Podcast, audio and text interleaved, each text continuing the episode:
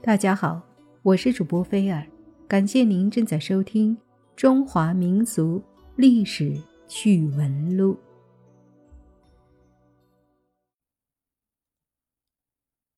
元朝至正七年，七十九岁的黄公望和师弟吴用一起从松江来到浙江富阳。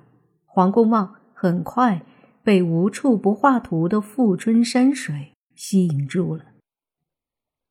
于是便不想再四处云游了，而是想住下来，描绘富春江的美丽景色。吴用虽然也酷爱书画，但他不善绘画，于是独自云游去了。这天中午，黄公望来到富阳城东面的鹤山矶头，在富春江边的一块礁石上坐了下来。然后从随身的袋子中拿出纸笔，对着江岸开始作画。他正陶醉在秀丽景色中，突然背后被人猛地推了一把，他毫无防备，一下掉进了江中。这时，那人发现驿道上远远有人走来，慌忙逃走了。是谁？想把这风烛残年的老人置于死地呢？这还得从头说起。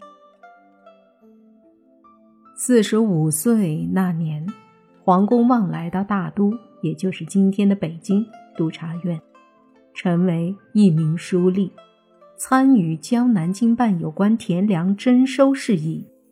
他的上司张驴。官居江浙行省平章政事的高位，又是经理江南田粮的主官，因贪污舞弊掠夺田产而逼死了九条人命。张驴被抓，黄公望也收到了牵连。在狱中，他供述了张驴贪污的一桩桩罪行，使张驴受到严惩。黄公望出狱的时候。已经年过半百了，他心灰意冷，绝了仕途之望，寄情于山水，成了一名清修的道士，专心从事山水画创作。因为黄公望揭露了张驴的罪状，张驴的亲属怀恨在心，一直想对他进行报复。后来，张驴的外甥王其达得知了黄公望的去向。便一路追踪而来，因为吴用师弟一直不离左右，王其达无从下手，只得等候时机。如今吴用离开了，王其达见黄公望独自在江边作画，就下了毒手。也该黄公望命大，一个叫何树平的樵夫在回家的路上。远远看到有人被推下江去，便飞跑了过去，连衣服都不脱，便跳入水中，一个猛子把黄公望救了上来。看他昏迷不醒，就把他拦腰抱起，头朝下拍着背部。不一会儿，黄公望把肚子里的水全都吐了出来，清醒了过来，在基石上休息了一会儿，就没事了。黄公望估摸着害他的人肯定是张驴的亲属，就把实情对何树平说了。何树平心想，那人如果知道黄公望还活在世上，肯定不会罢休，于是直截了当地说：“伯父，我家住在江边的山上，离县城也不远，但非常隐蔽。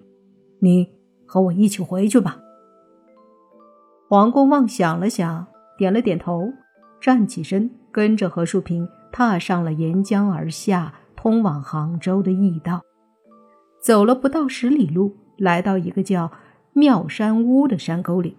他们登上右边的一道山梁，眼前出现了一片凸起的平地，住着七八户人家。这里三面环山，一面临江，酷似一只淘米的竹编烧鸡。所以称为烧鸡泉。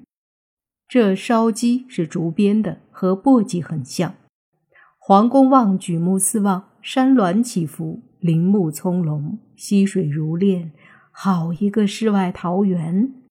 禁不住从心底发出了由衷的赞叹：天下竟有这般美丽的地方！何树平选了一块平地，和乡亲们一起为黄公望搭了间茅屋，让他安下身来。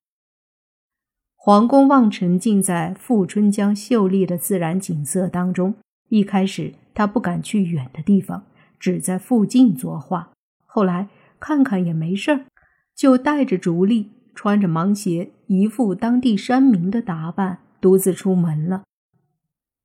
沿江而上，观察烟云变幻之奇，遇到好景就随手画下来。这样一日复一日。不知不觉，半年多过去了。这天，黄公望拿出一幅画，让何树平带到城里去卖，并吩咐说：“没有十两银子，不要出手。”他怕张驴的亲属再来找麻烦。画上没有署真名，落款是“大吃道人”。何树平是一介粗人，哪里知道这幅画的价值啊？听说这张皱巴巴的纸要卖十两银子，觉得这老头准是想钱想疯了，但还是把它捅好，附在柴担子上。来到富阳城集市上，正巧一家画坊的伙计前来买柴，讲好价钱后，何树平就去送柴。来到画坊，放下柴担，收了柴钱后，何树平解下画来。见这里有很多画，就把那张画拿到主人跟前，问要不要买。画坊的主人得知这画要卖十两银子，想想可能是名家之作，就接过画，打开来看，不觉眼睛一亮。虽然画上的署名没听说过，但看画工，此人绝对是高手。于是连价儿也不还，就买下来了，还让何树平以后有这样的画的话，尽管拿来。何树平目瞪口呆，怎么也不会想到这张纸能卖这么多钱，自己就是砍一年的柴，也挣不到十两银子呀。从这以后，黄公望每两三个月就让何树平去卖一幅画。除了留下生活所需的银两之外，其余的都给了何树平，还有老乡们。这天，何树平刚从画坊出来，有人拦住了他，问道：“小哥，这画是不是一位叫黄公望的老翁所画呀？你带我去见见他吧。”何树平猛地一惊，忙推说是一位老妪让他代卖的。哪里想到，那人竟然悄悄地跟在他的后面。到了地方，老远见到了黄公望，就一个箭步跑了过去。直到这时，何树平才发觉那人跟踪了他，心中暗暗的担心，马上紧握挑柴杠，走过去准备护住黄公望。可是没想到，黄公望。竟然和那人紧紧地抱在了一起。原来，这人就是吴用师弟。吴用在外云游，放心不下年迈的师兄，特地回来看看。可寻遍了富阳城，也没打听到师兄的音讯。想到师兄要生存的话，只能卖画，于是就到画坊去打听。见何树平卖的画。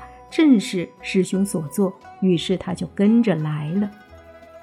吴用看了师兄一些担负的富春江山水画稿后，忍不住说：“师兄，何不把富春江的景色集于一纸呢？”黄公望敲着自己的头说：“对呀，我怎么没有想到呢？”见师兄生活安稳了，吴用也就放心了。小住了几天，又告别师兄去云游了。富春江四面的数十座山峰，峰峰形状不同，几百棵树木，棵棵姿态迥异。为了画好这全景图，黄公望踏遍了富春江两岸，搜尽奇峰，打草稿。充实积累素材后，他回到了他的小洞天，也就是小草房，精心创作起《富春山居图》来。黄公望那些画流传出去后，尽管不属真名，但还是被人看出来是他黄公望所作。